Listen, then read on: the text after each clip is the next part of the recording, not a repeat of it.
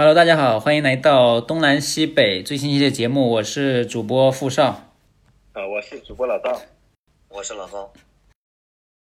我今天看了一个消息啊，就是如果你打开你的高德地图，然后比如说定位到苏州或者是杭州，然后就看那个行程嘛，你就会发现很多高速路口上面，他们就会出现一个一个红圈，然后中间是一个横线，嗯然后这个标志就是就是说这个高速路口已经被封了。嗯然后我觉得疫疫情这三年以来，对不对？大家肯定都经历过，要么被封在小区，要么你的城市出不去。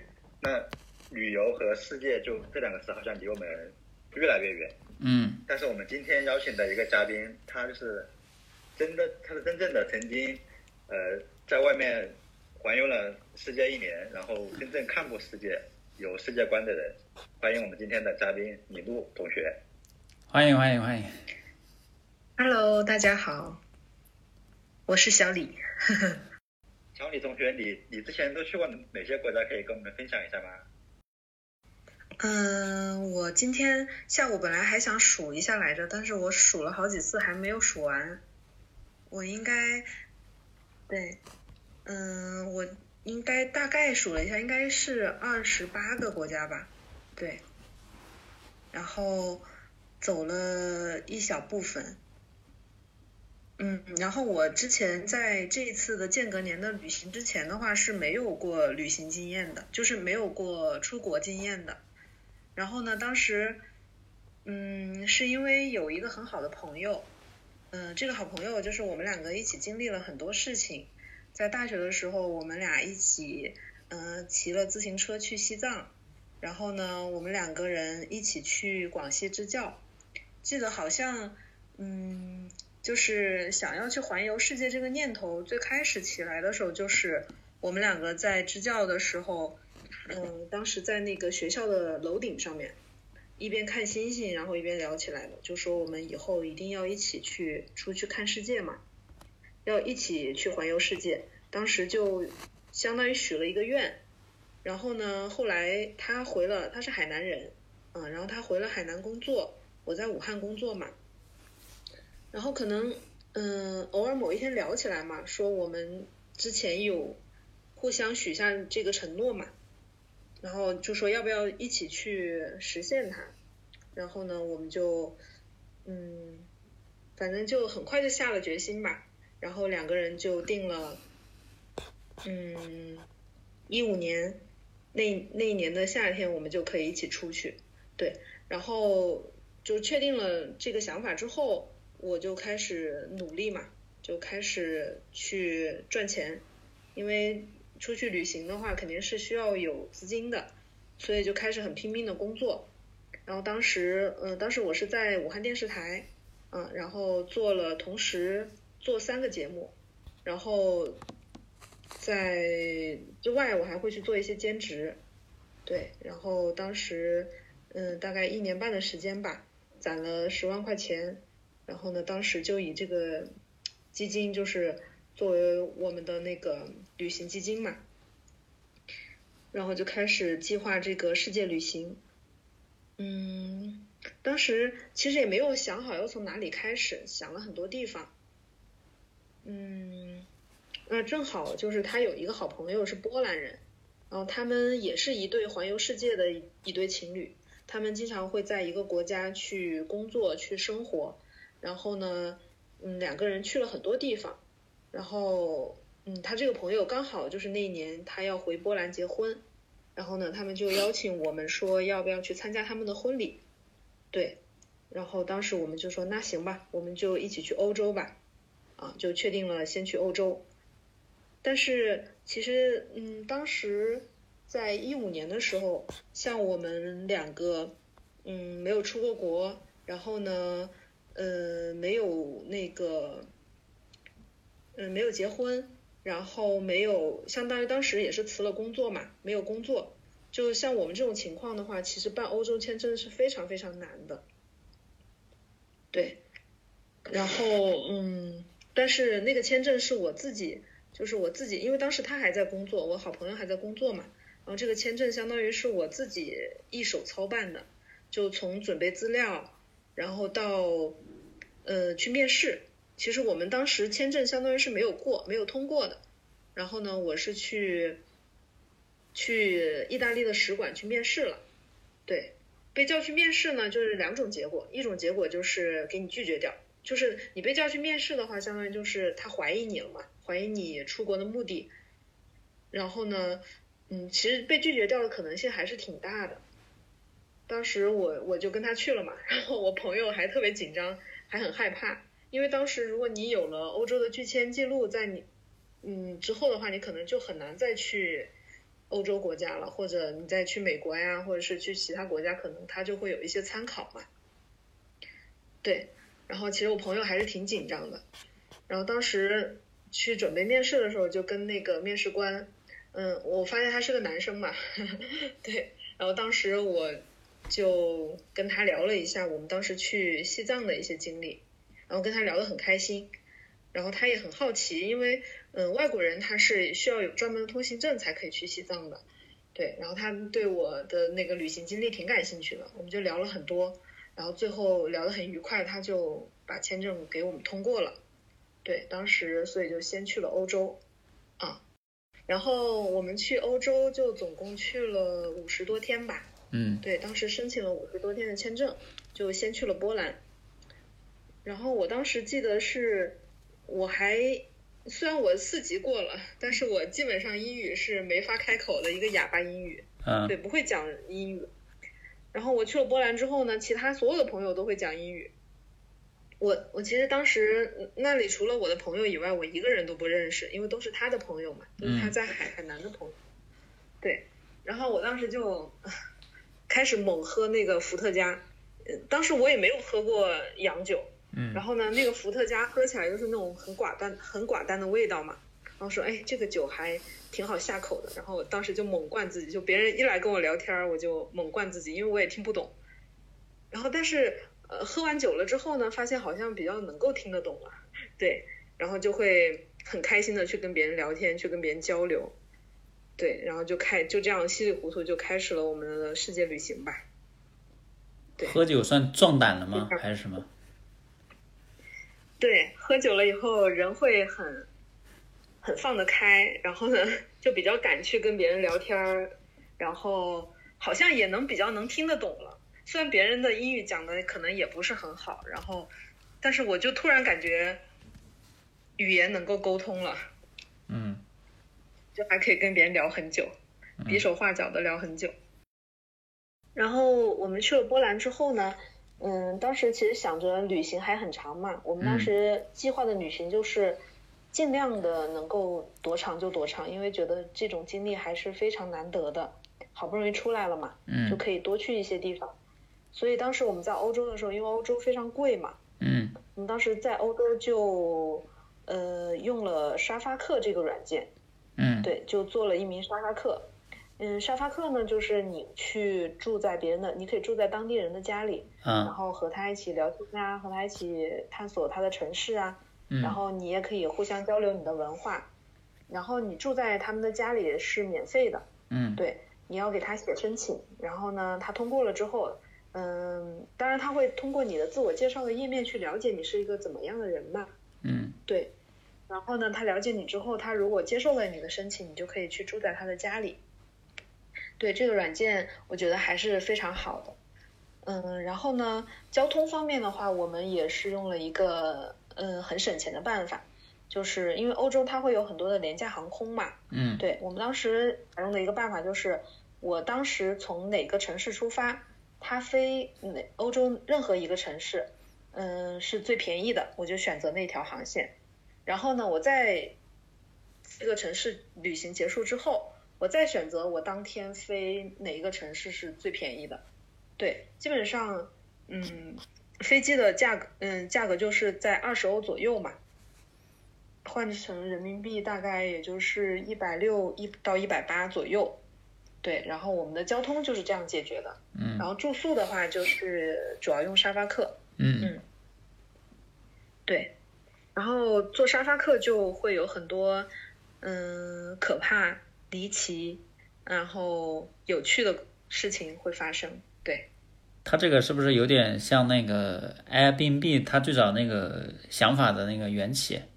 它它后面这个对对吧？把它变成一个通用的商业模式之后，就很像这个东西。是的，是的 nbnnbnb 它其实是想做成像这种更加地道、更加体验的这种旅行方式。嗯但是其实，嗯，很多出去旅行，他一旦花了钱之后，他其实对旅行的要求会比较高。嗯然后呢，嗯，他其实还是会有一定的，就是有一定期许吧。他跟这种，就是不是所有人都能接受这种这种旅行方式的。其实民宿的这种，你你其实你要对卫生啊，或者是你对住宿条件有多高嗯，要求的话，其实不太适合你。对对，如果你真的是想跟当地人去聊聊天，真的是非常开放的想去了解当地的文化的话，嗯其实我觉得还是非常合适的。嗯啊嗯然后其实也很适合，比如说学生党啊，或者是嗯刚工作不久的小白，旅行小白，嗯也是很适合的。嗯然后后来，嗯，欧洲旅行结束之后，我就当时因为我们俩很久没有在一起了嘛，嗯然后我们俩一起旅行了五十几天，嗯。实在是受不了对方了，对，嗯。然后我们俩就分开了。他当时就去了菲律宾，他嗯他当然有问我要不要一起去，然后我说我说我想暂时分开旅行一段时间，然后我就去了越南。对，当时我也是不知道这哪儿冒出来的一个想法，就是我我说那如果是在越南的话，我可以骑自行车或者是去骑摩托车嘛，对吧？嗯因为嗯，这样的话你就可以随时的停下来，然后你可以去任任何你想去的地方，就会比巴士或者比火车要方便很多。嗯当时我就嗯买了一辆摩托车，然后呢，我买了以后我还不会骑嘛，我不会骑摩托车，然后我就让当时跟我住在一个一个沙发客家里的一个美国人，让他帮我把摩托车骑回来了。然后他骑回来之后呢，第二天他就说那我教你吧，然后他就教了我半天去骑怎么骑那个摩托车，然后我骑会了之后，嗯，我第三天我就走了。嗯。因为我当时看了一下我的签证只有一个月嘛，嗯。我在我在 徘徊着买摩托车的时候就已经消耗掉了一个星期了，所以相当于我旅行的时间只剩下三个星期了。嗯。然后我第三天就走了，后来那个美国人就给我发信息说说他觉得我疯了，对，他说他给我的呃学习计划是安排的要再练习两到三天这样再走嘛，因为我的摩托车是一个男士的，挺大的。嗯对，然后当时反正我也不管三三七二十一，就就开着就走了。然后开车走了之后呢，我就每天都摔跤，然后摔跤了之后，那个摩托车我也搬不动，嗯，太重了，我扶都扶不起来。然后我每次摔跤，我就坐在路边，然后看到如果有人经过的话，我就叫别人帮我把那个车扶起来，然后我再继续骑。嗯然后骑摩托车的话，那段时间是非常非常恐怖，但是非常也非常的开心。就那段时间，我的英语突飞猛进，因为之前会比较依赖我的朋友嘛。然后当我自己一个人旅行的时候，我就逼着自己嗯。去跟别人搭讪，去跟别人聊天儿，嗯。然后看能别人能不能捎带着我走，因为我一个人实在有时候太害怕了。嗯。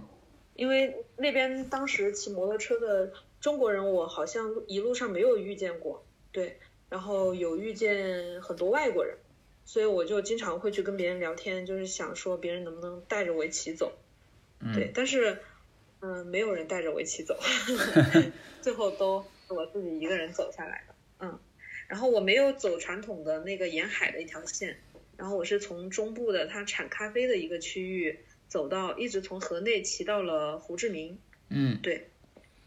然后因为当时时间剩的不多了嘛，然后我就每天都很紧张，因为可能我算了一下，我当时数学不太好，我数学实在是不太好。然后我算的应该是每天大概骑一百多公里，一百五六十公里就可以了。嗯后来我骑了几天之后发现，完了，我骑不完了。对，嗯然后我就开始加夜班，晚上也骑。对，就经常一天可能得骑两三百公里吧。对，就半夜还在越南骑摩托车。对，嗯对，半夜经常还在骑车，嗯对。然后这就是在越南的一段经历，但是越南也有很多有趣的故事，嗯，就是我们等会儿一会儿可以再细聊。行，嗯然后越南越南的旅行之后，我就顺着去了，嗯，柬埔寨，嗯还有老挝，嗯嗯，就是泰国那几个国家。嗯，对然后呢，就是我们分开旅行了一段时间之后，然后我们又互相很想念彼此嘛，对吧？然后我们就约定好了，就接下来旅行就一起。对，嗯然后我们就在泰国见了面。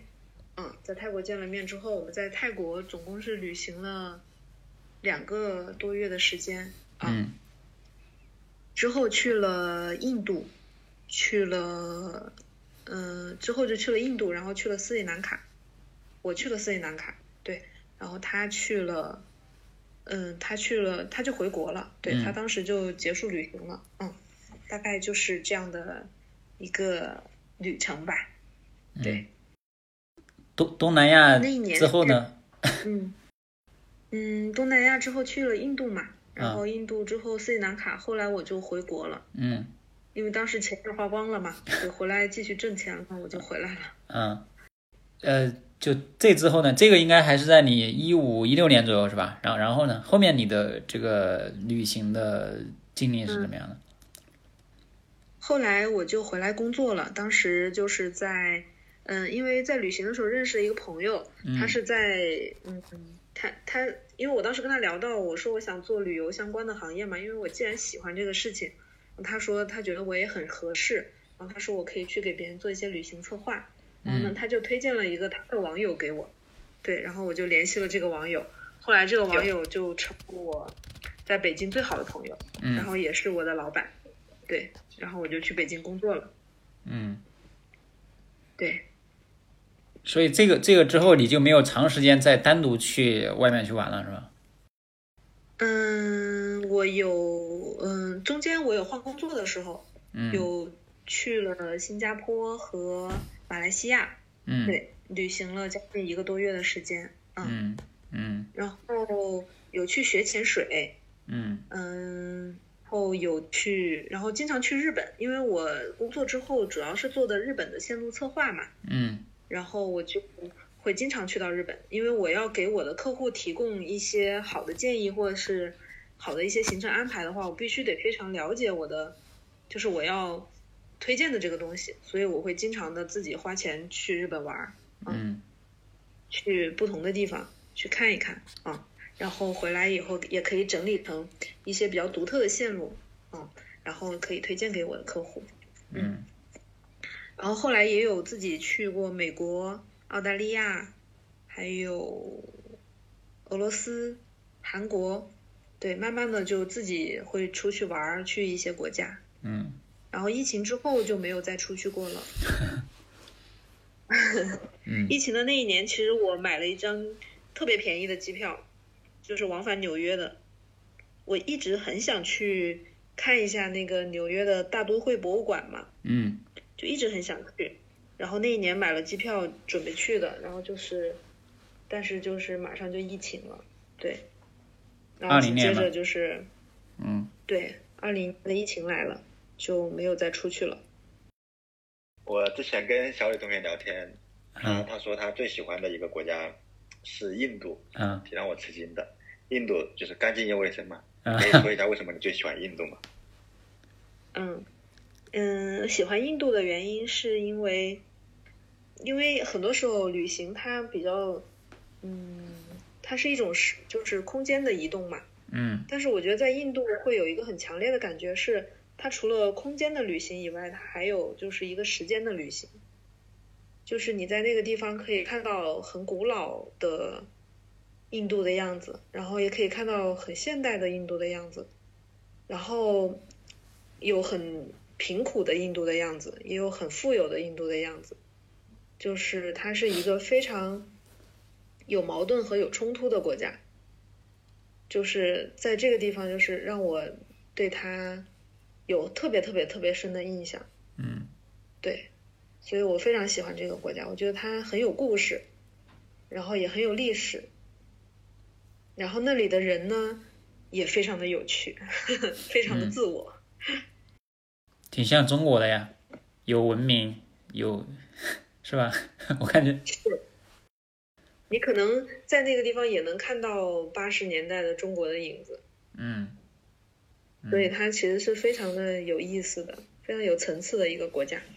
然后它的东西也非常好吃，虽然干净又卫生，但是真的非常好吃。嗯。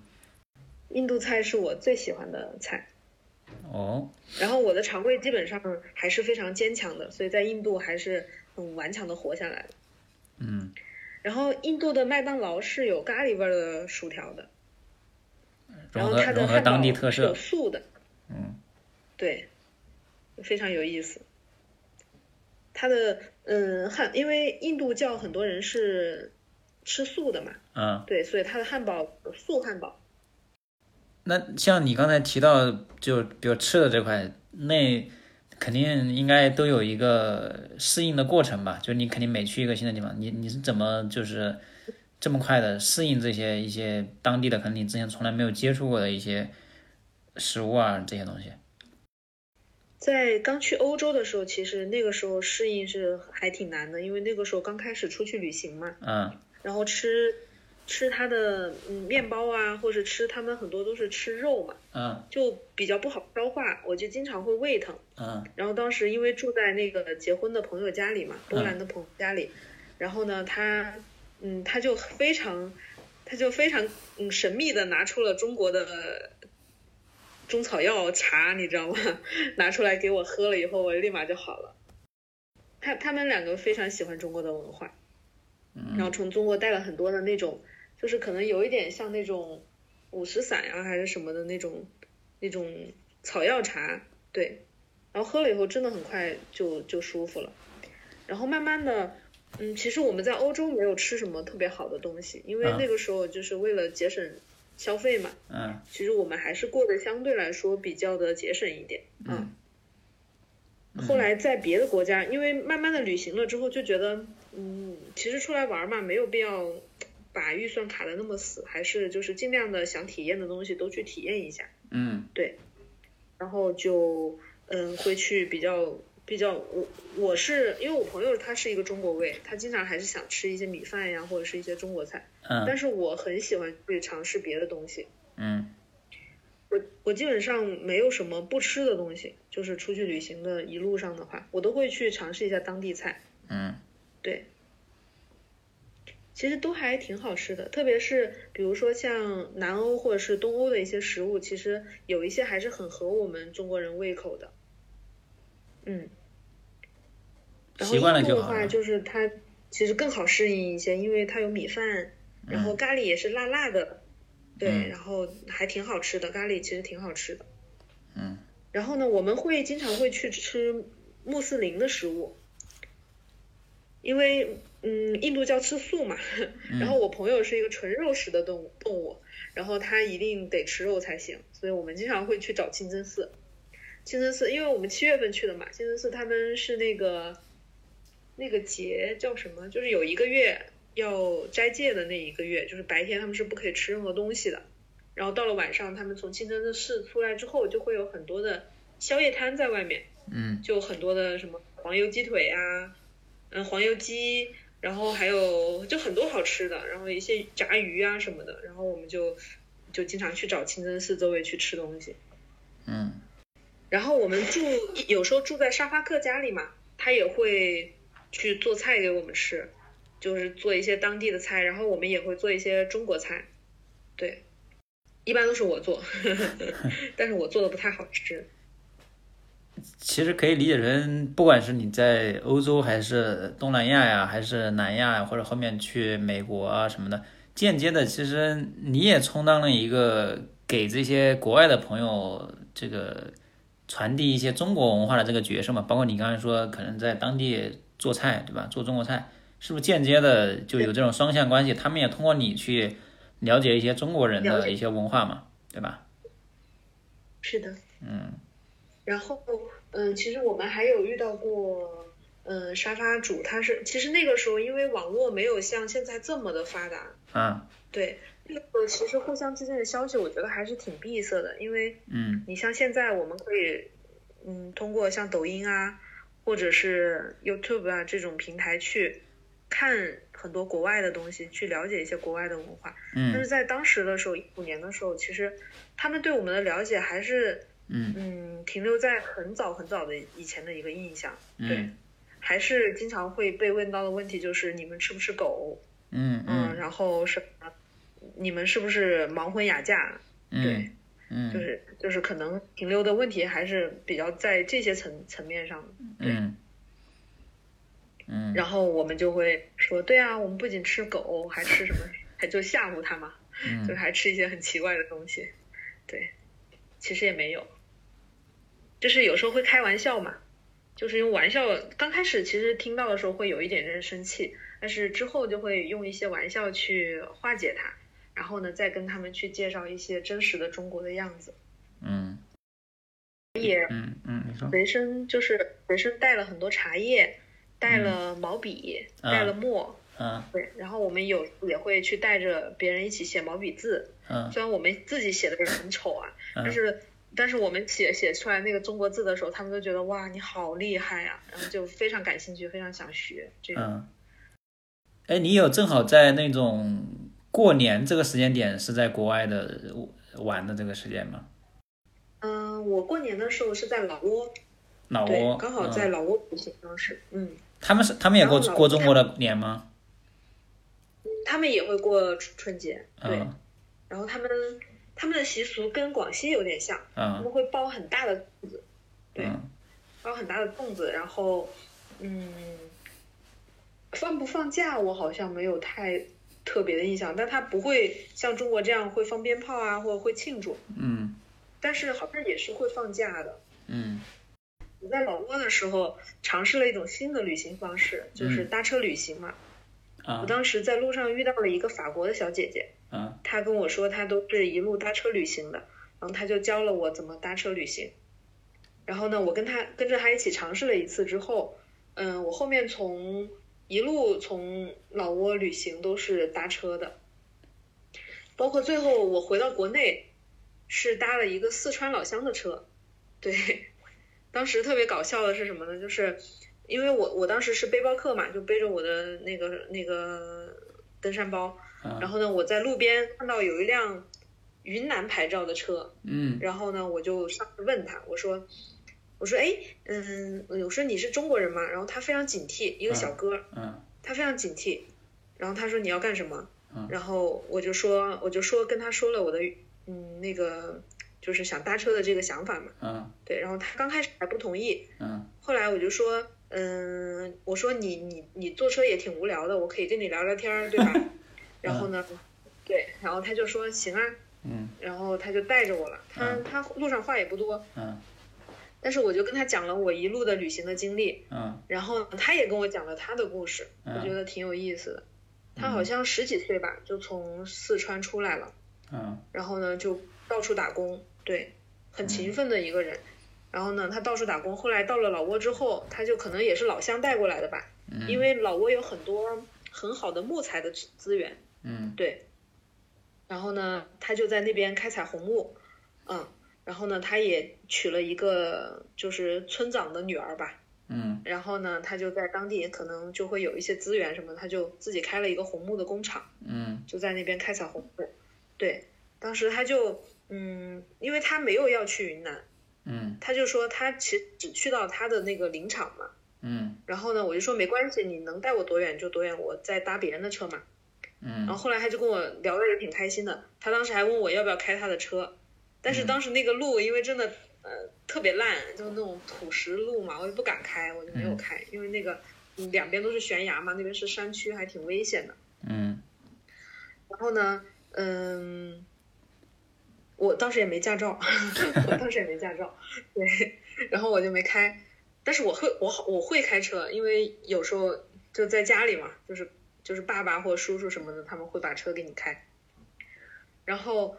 嗯，然后就他就说，那你要不先到他先就是先到我的林场去住一晚上，然后你也可以去看一下。但是我当时也没有任何防备心，嗯然后我就去了。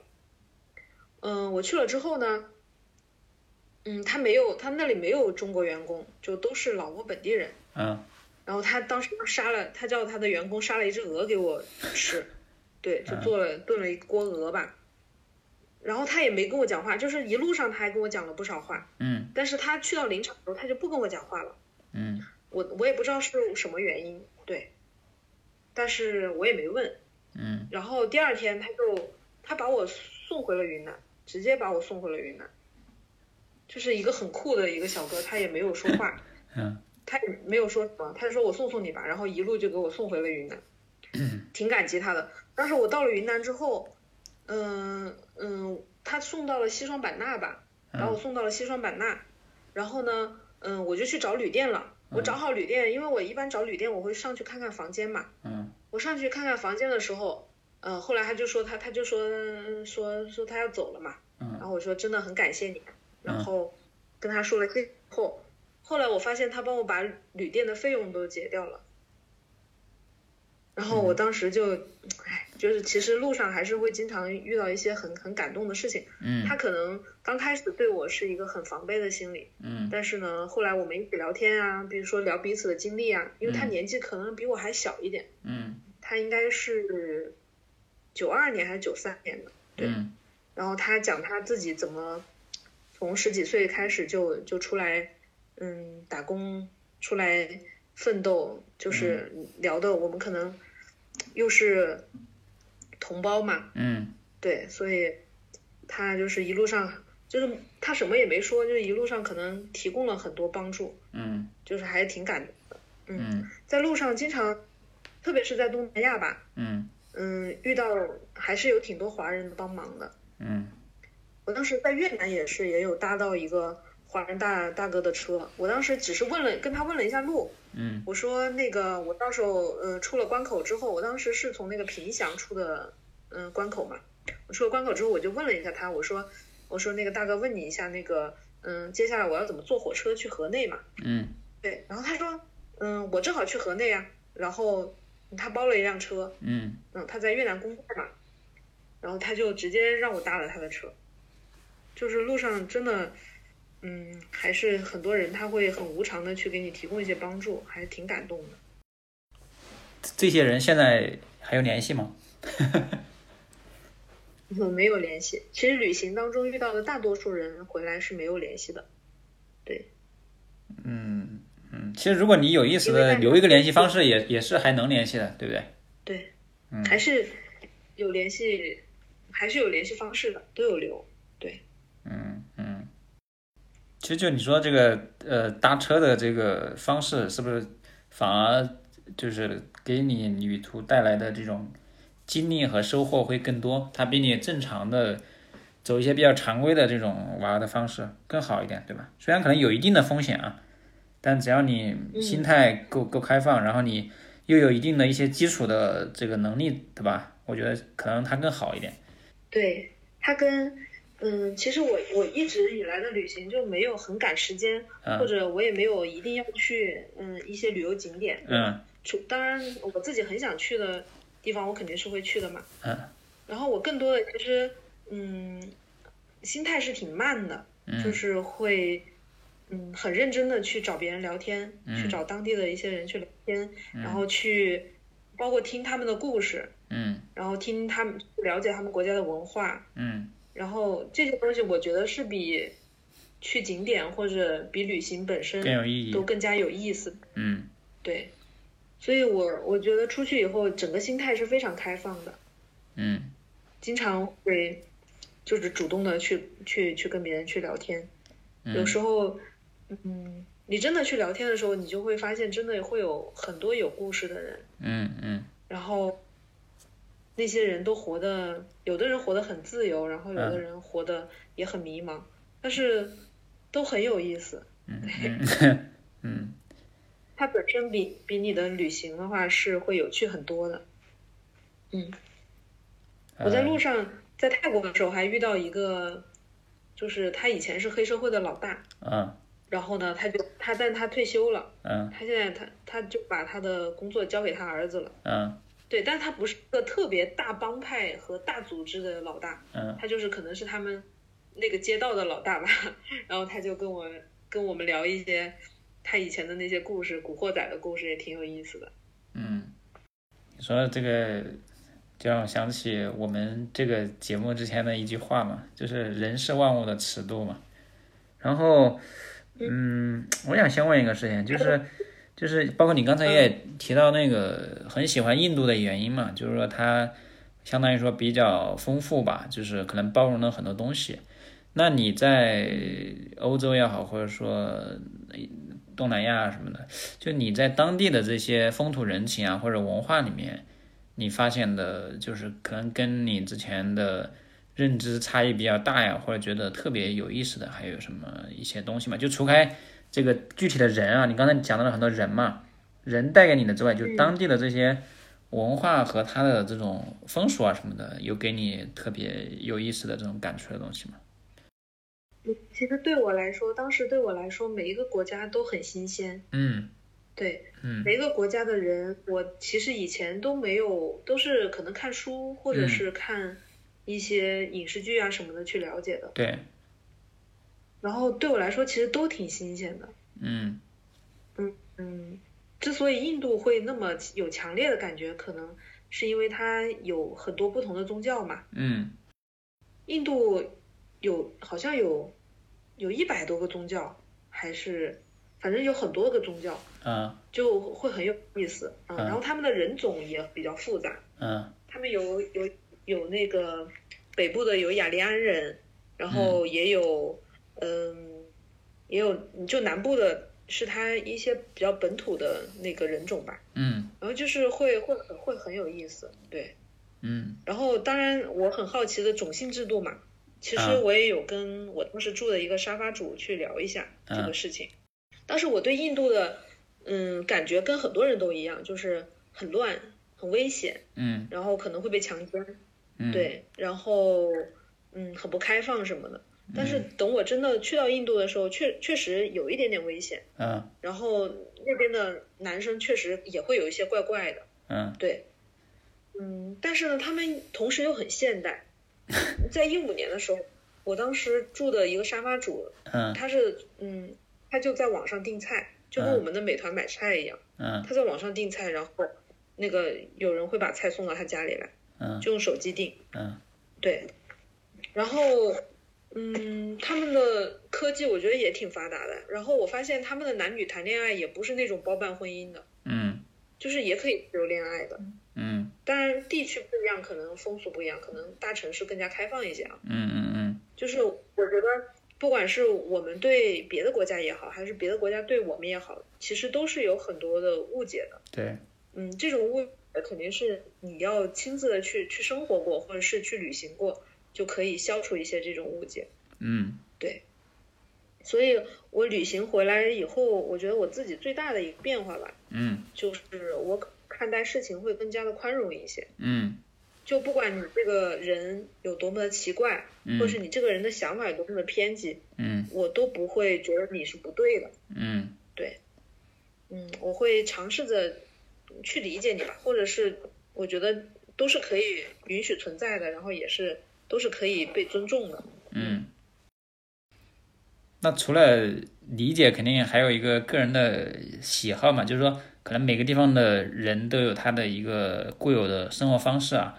那从你就是体验之后，你你觉得你更喜欢或者更想，就是过哪一种就是这个群体或者说这群人的生活方式呢？就在你之前的这些经历里面，如果要挑一个的话，你会更倾向于哪里？我我觉得还是挺喜欢欧洲的那种生活吧。嗯，为什么？对？他们会比较相对会独立一点，会自由一点。对，当然我觉得我回来，嗯，回来回来回国以后，然后在北京的生活，我觉得也是非常自由的，嗯也非常开心。对，我觉得我现在的生活其实就挺按照我自己的想法去生活的，虽然也会有很多无奈的时候，然后也会有很多责任啊这些东西要去承担，嗯但是我觉得相对来说，我还是比较按照自己的想法在生活的。嗯就这种自由，更多的是能做自己想做的事，还是说什么有更具体的吗？这个自由？不是财务自由，嗯 然后也不是我想做什么事情就做什么事情，然后嗯也不是我不想做什么事情就不做什么事情，嗯因为那种自由，我觉得还是挺宽泛的，很难达到的，其实很难达到。嗯，对嗯但是我觉得，嗯，就是一个自由的精神吧。嗯你即使过得很贫穷，你即使过得嗯很拮据，嗯其实你也可以有自己比较自由的精神生活。嗯嗯嗯你比如说，你想你喜欢什么东西，你想去了解什么东西，嗯像知识或者是书这些东西，其实它是不挑人的。嗯你想去画画，你想去运动，嗯你想去嗯去学一个学音乐，对吧？嗯这些东西本身它是不挑人的，嗯你是可以很自由的生活的。我觉得这种是我对自由的一个理解吧。嗯对，然后我没有，我没有说很着急的去结婚，嗯或者没有很着急的要，嗯，要生小孩或者什么样。我觉得这些东西我还在自己的掌控当中，就是，嗯，可能这我们每一个这个年纪的，就是中国人可能都会面临到的吧，比如说被催婚也好呀，然后社会的对你的一些看法也好啊，我觉得每个人都会面临到。嗯对，但是我觉得我自己还是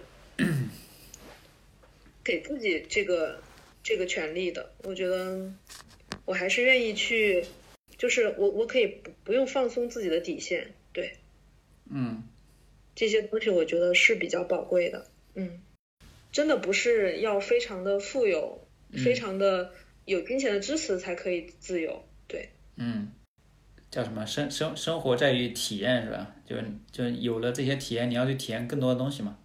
我现在嗯其实没有说我一定要出去玩儿，或者是嗯我一定要出去旅行。嗯我哪怕是嗯，像像昨天嗯我出去的时候，看到我们小区小区里面，就是嗯我昨天下去跑步的时候，我就看到我们小区里面，我闻到有桂花的味道。嗯然后当时我看到，居然有一有一株桂花树在三月份开花了，嗯然后我就觉得很有意思，很兴奋。嗯。我觉得这种东西，就是你你对这个世界还是抱有好奇，嗯。然嗯后你不一定你的旅行不一定非得是很远的旅行，你哪怕就是在这里面逛一逛，嗯。然嗯后呢，你哪怕就是周末去爬爬山，去东湖走一走，嗯。然后遇到一些新鲜的东西，然后你你还是会感觉到很兴奋、很快乐，嗯。然后觉得就其实就是挺有意思的，它也算是一种旅行。嗯，就你说这让我想起一个东西啊，就是你不是之前也做那个少儿英语嘛，让我想起我们公司里面有一个，因为也做儿童产品嘛，有一个就是理想的那种叫儿童观呀，其实我觉得它也适合大人。他说的那个四个词啊，就是说，呃，理想中希望培养的小孩子是叫有独立人格，然后延迟满足，然后是有天马行空的想象力，最后一条是永不磨灭的好奇心。我觉得这个就好像很像你说的这种状态吧，就是他可能在人经历了一些东西之后，他仍然有这些东西存在，可能是真正的这种你所谓的这个自由吧。嗯，我就正好想到这个东西啊，啊就这么一说。你说的这四点，我觉得对成年人来说，对成年人来说是更宝贵的。啊，他嗯你很难去嗯去坚持或保持这些东西，这是很珍贵的品质。嗯你之前旅游的那些国家里面，有没有比如说有明显的对中国人会有善意或者恶意的那些国家？嗯，越南越南的恶意比较大。对，因为当时好像我们好像刚刚炸了他们那个一个什么岛吧，经常炸他们的渔船，对，所以他们对中国人的恶意还挺大。但是很多国家的人都其实都挺善意，就都挺有善意的，嗯。就你刚说到这个越南这人有敌意啊，我我怎么感觉反而不太一样？因为其实我没啥特别出国经历啊。之前去去越南的时候，我倒是觉得他们不能叫中国对中国有有有那种善意啊，就是因为他们现在整个国家，我感觉他的人更多的非常依赖于中国这个这个群体，就他们的很多人的收入呀，包括他很多的产业，现在就是依托于中国人去创造的，所以他们非常他要为中国人做服务，说白了，我不能说他是喜欢还是不喜欢，但他们有点依托于中国经济发展带给带给他们的这个发展机会。所以很多人，如果你是一个越南人，如果你会说中文，然后对于中国有一些比较好的一些了解，他可以在当地发展的比较好吧。反而我不觉得是那种恶意，就只能说他们现在就必须要跟你中国人多来往，是这样一种感受啊。嗯，有一点像我们跟日本的那种关系。啊，对啊，一衣带水。就可能我。去的时候就是正好是民族情分比较浓的时候吧，民族情节比较浓的时候。嗯嗯，甚甚至我觉得还有一个点就是，其实你对每一个地方的这种印象，其实应该是来自于几个人对你的这种感知。就包括你刚才提到，比如对于东北，它其实可能是你身边的几个东北的朋友，让你觉得啊，东北就是这样。那你去越南或者去哪都一样，你在那里接触的人，他就会给你造成一种印象。这几个人就就代表了当地嘛。对，我觉得人，然后食物这些都可以，就是让你对一个国家产生感觉嘛。嗯嗯嗯。但是肯定还，肯定偏见永远都是存在的。对。嗯，你们如果你可能要更深刻的在当地去生活，可能会更了解一下，更了解一些吧。哎，又让我想起了。许志远的十三幺节目那个 slogan，带着偏见看世界。嗯，因为你你讲到你这个最开始开始出去旅行的经历，其实还是因为跟那个跟那个海南的朋友一起嘛。就后面虽然你们有这个，比如分开自己出去玩，又有在一起，就是如果说呃没有这个朋友一起的话，你觉得你会有那么强的一个动力啊，或者说？这种驱动力让你去，就是有有后面的这些经历嘛？如果不是当时因为有这样一个契机的话，反正我们俩是，我们俩是互相责怪彼此。嗯。他说当时是我怂恿他的，然后但我的记忆里面他是他怂恿我的。嗯。所以我觉得我们俩就是想到一起去了，然后呢，又都是那种想到就能做到的人。就是我们俩，嗯，他他给他就相当于是平行世界里面另外一个我吧，我觉得，他就真的是我的 soul mate，他真的是我的灵魂伴侣。嗯哼，嗯，那反而就是其实是你们互相成就嘛。对，就是很难有这样一个朋友，是你做什么事情都可以一拍即合的。但是现在不会了，现在他结婚了嘛。对，然后他也他的生活了。嗯，因为我是觉得，如果在你们当时那个阶段吧，就比如你刚刚大学毕业啊，或怎么样，你要一个人独自去这个世界旅行吧，我觉得这个难度，一个是它本身有难度，第二个是你自己个人很难支撑嘛。就有另一个人跟你一起，其实他很多东西，他就他就有了，至少有了一个。大家一起可以去商量，可以相互解决，然后也可以度过一些非常艰难的时间点，让你不觉得是我一个人在做这个事情，对吧？对，是是这样的，就是在开始的时候有这样一个互相鼓励的人还挺好的，但后来我们俩的，后来我们俩的旅行基本上就是相对独立的。嗯嗯，后面是不是就是呃慢慢就是。你已经就培养了他对于旅旅行这个行为之外的，就是可能是这种生活方式的一种喜爱，不在于说一定是一个外力在推着你去做这，而是我我心里我在这个过程中，我有很多的这种收获，或者说我很享受这个过程，我也希望去更多的去探索这个方向，所以它自然而然的你就有了这个驱动力和很多去解决这个问题的这种耐心呀，这个这个决心。对吧？他应该，我理解时间应该有这样一个过程，从最开始可能还是偏好奇心驱动，或者说被动的有一点，但后面慢慢你在这个过程中就喜欢上了这一种生活方式或者这样的一种嗯生活轨迹，所以他就后面就相对更顺利一点。嗯，是的，嗯，包括我们俩的旅行，最开始的时候我们俩是嗯去哪都会在一起，嗯但是嗯后来我们俩在一起旅行的时候，我们有的时候，比如说今天我们一起去一个地方，但嗯是比如说我我们到了一个地方，可能会给彼此一天到两天的时间分开旅行，就嗯是我们都在同一个城市，然后也住在同一个城市，但是你玩你的，我玩我的。嗯因为旅行很有意思的一件事情，就是你遇到一些新鲜的人，然后你认识一些新的朋友，这些东西是非常有意思的。嗯然后你如果总跟你的朋友在一起，跟你熟悉的人在一起的时候，你会不想要跳出那个非常舒适的嗯圈子，嗯你会就是很很依赖彼此，对。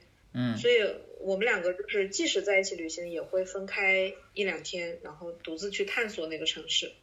嗯我挺喜欢一个人旅行的，到后来我回来之后，我很多时候都还是自己一个人出去，嗯这样可以认识很新的朋友嘛，嗯。去可以去跟别人聊天啊，对，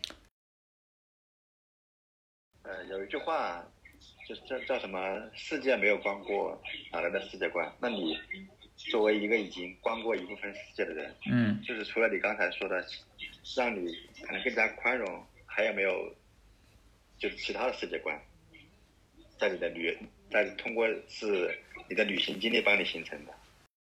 嗯，你问的好深奥哦，我都没有想过这个问题，我要今天好好想一想再回答你，可以吗？可 以可以，我觉得有一些影响可能可能是就是潜移默化的，但是我自己好像从来没有去总结过，嗯，哎，我应该好好总结一下。你说起这个，我觉得也挺有意思的。就刚才你说没有总结，让我想起我之前认识一个朋友，他他也是在，他还比较就是也应该刚毕业没多久的一个时候时间点，就是也算自己自己一个人吧，独自出去，我觉得也不能叫旅行，我觉得他就是为了去体验生活，他自己就是最开始是一辆单车。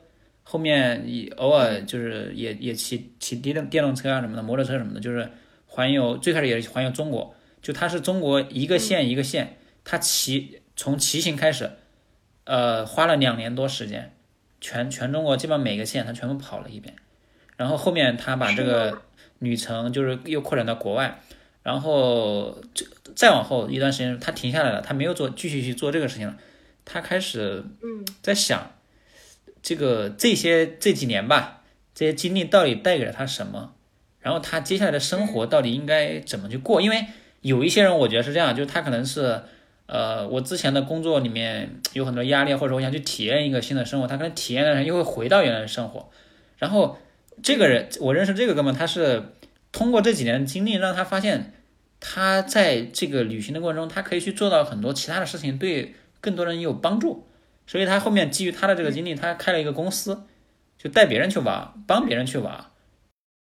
那你这个朋友也挺酷的，他是一个从价值去从价值这个角度去驱驱动他自己，或者是去规划他自己的人生的，挺棒的。他他给我还有一个很不一样的，因为因为当时我是在杭州认识他的，就是他那个时候是他全国的旅行计划，他正好到了杭州，然后包括浙江的周边的一些地方，他每到一个地方，他会跟当地的一些人有很强的联络，而且他他其实他不止一遍，就他他后面骑行后面，像他他会他会轮着来，其实他他相当于第一次去的时候会跟有些人第一次产生交集嘛，他后面第二次再到这个地方的时候，他会找上当时他接触的朋友，这些朋友又会带一些新的朋友认识给他，他每次对于这一环他会很多，因为他会花很多的时间跟他上次接触过的，就比如第一次接触或者说这次新认识的朋友去交流很多东西，这这些里面人里面可能五花八门吧。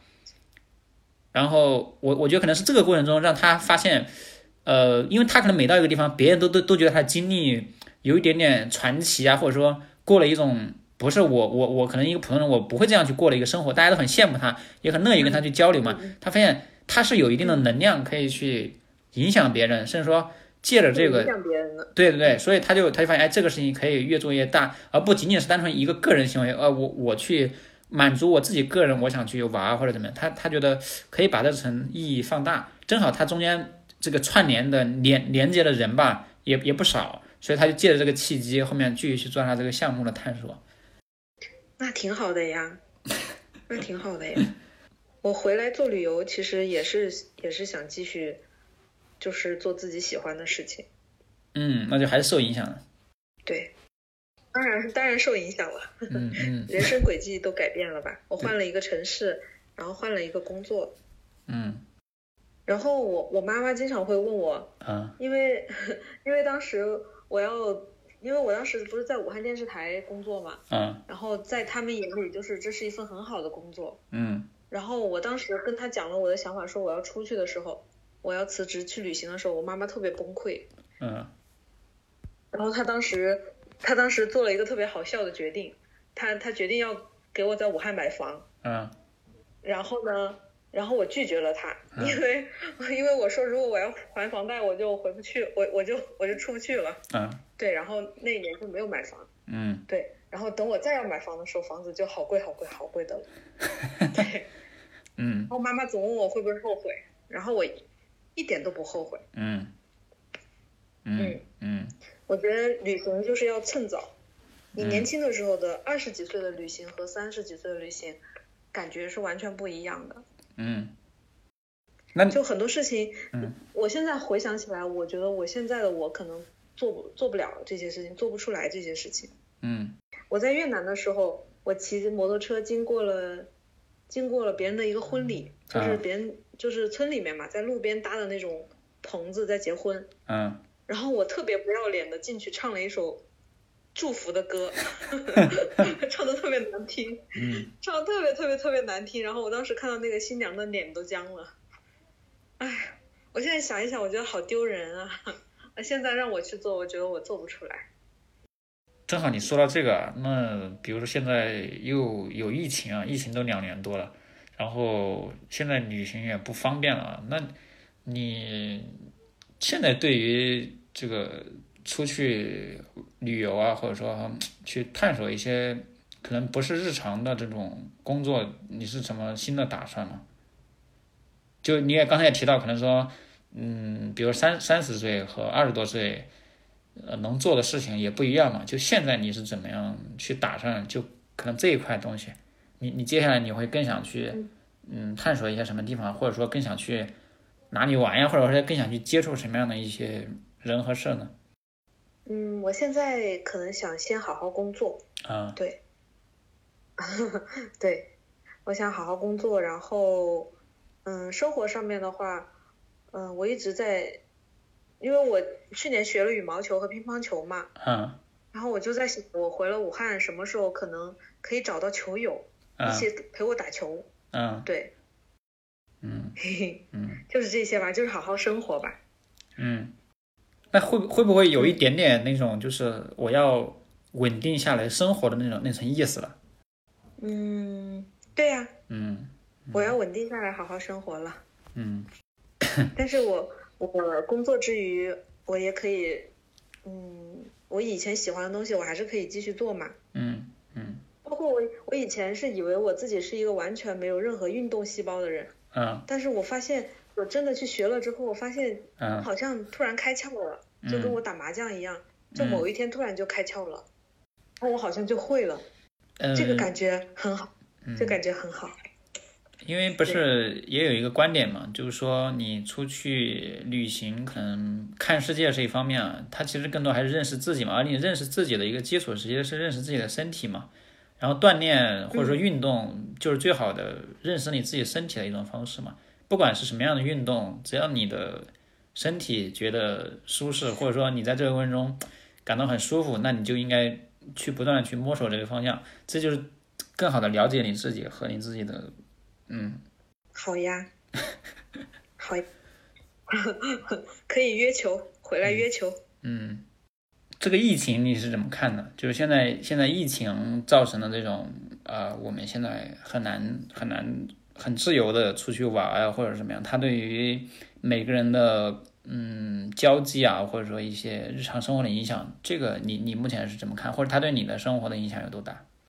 工嗯作我我最喜欢的工作就做不了了，我最擅长的工作做不了，就相当于人生轨迹完全又改变了一次。然后疫情我怎么看呢？我不敢看，太惨了，实在是。因为嗯，就像你们刚刚讲的，比如说创业，然后啊又得出来工作的经历，嗯嗯，我身边也有朋友，我有嗯两个朋友都是，嗯就是亏了好多钱，他嗯们都不是，可能状态都非常差，然嗯后他们从来没有工作过，就是因为一直是在做自己的事情嘛。嗯然后呢，嗯，还有一个朋友基本上就是已经嗯抑郁了的那种状态。然后我回武汉以后，我们也经常约出来会跟他去聊天，因为是我高中同学嘛，嗯然后经常会去跟他聊天，然后去开导他，然后帮他改简历，嗯然后教他一些面试技巧什么的。然后嗯他现在又重新的去工作了。嗯我觉得对很多人的影响其实都可能是一种颠覆性的改变吧。嗯嗯但是没关系，就是，哎，我们坚强一点吧。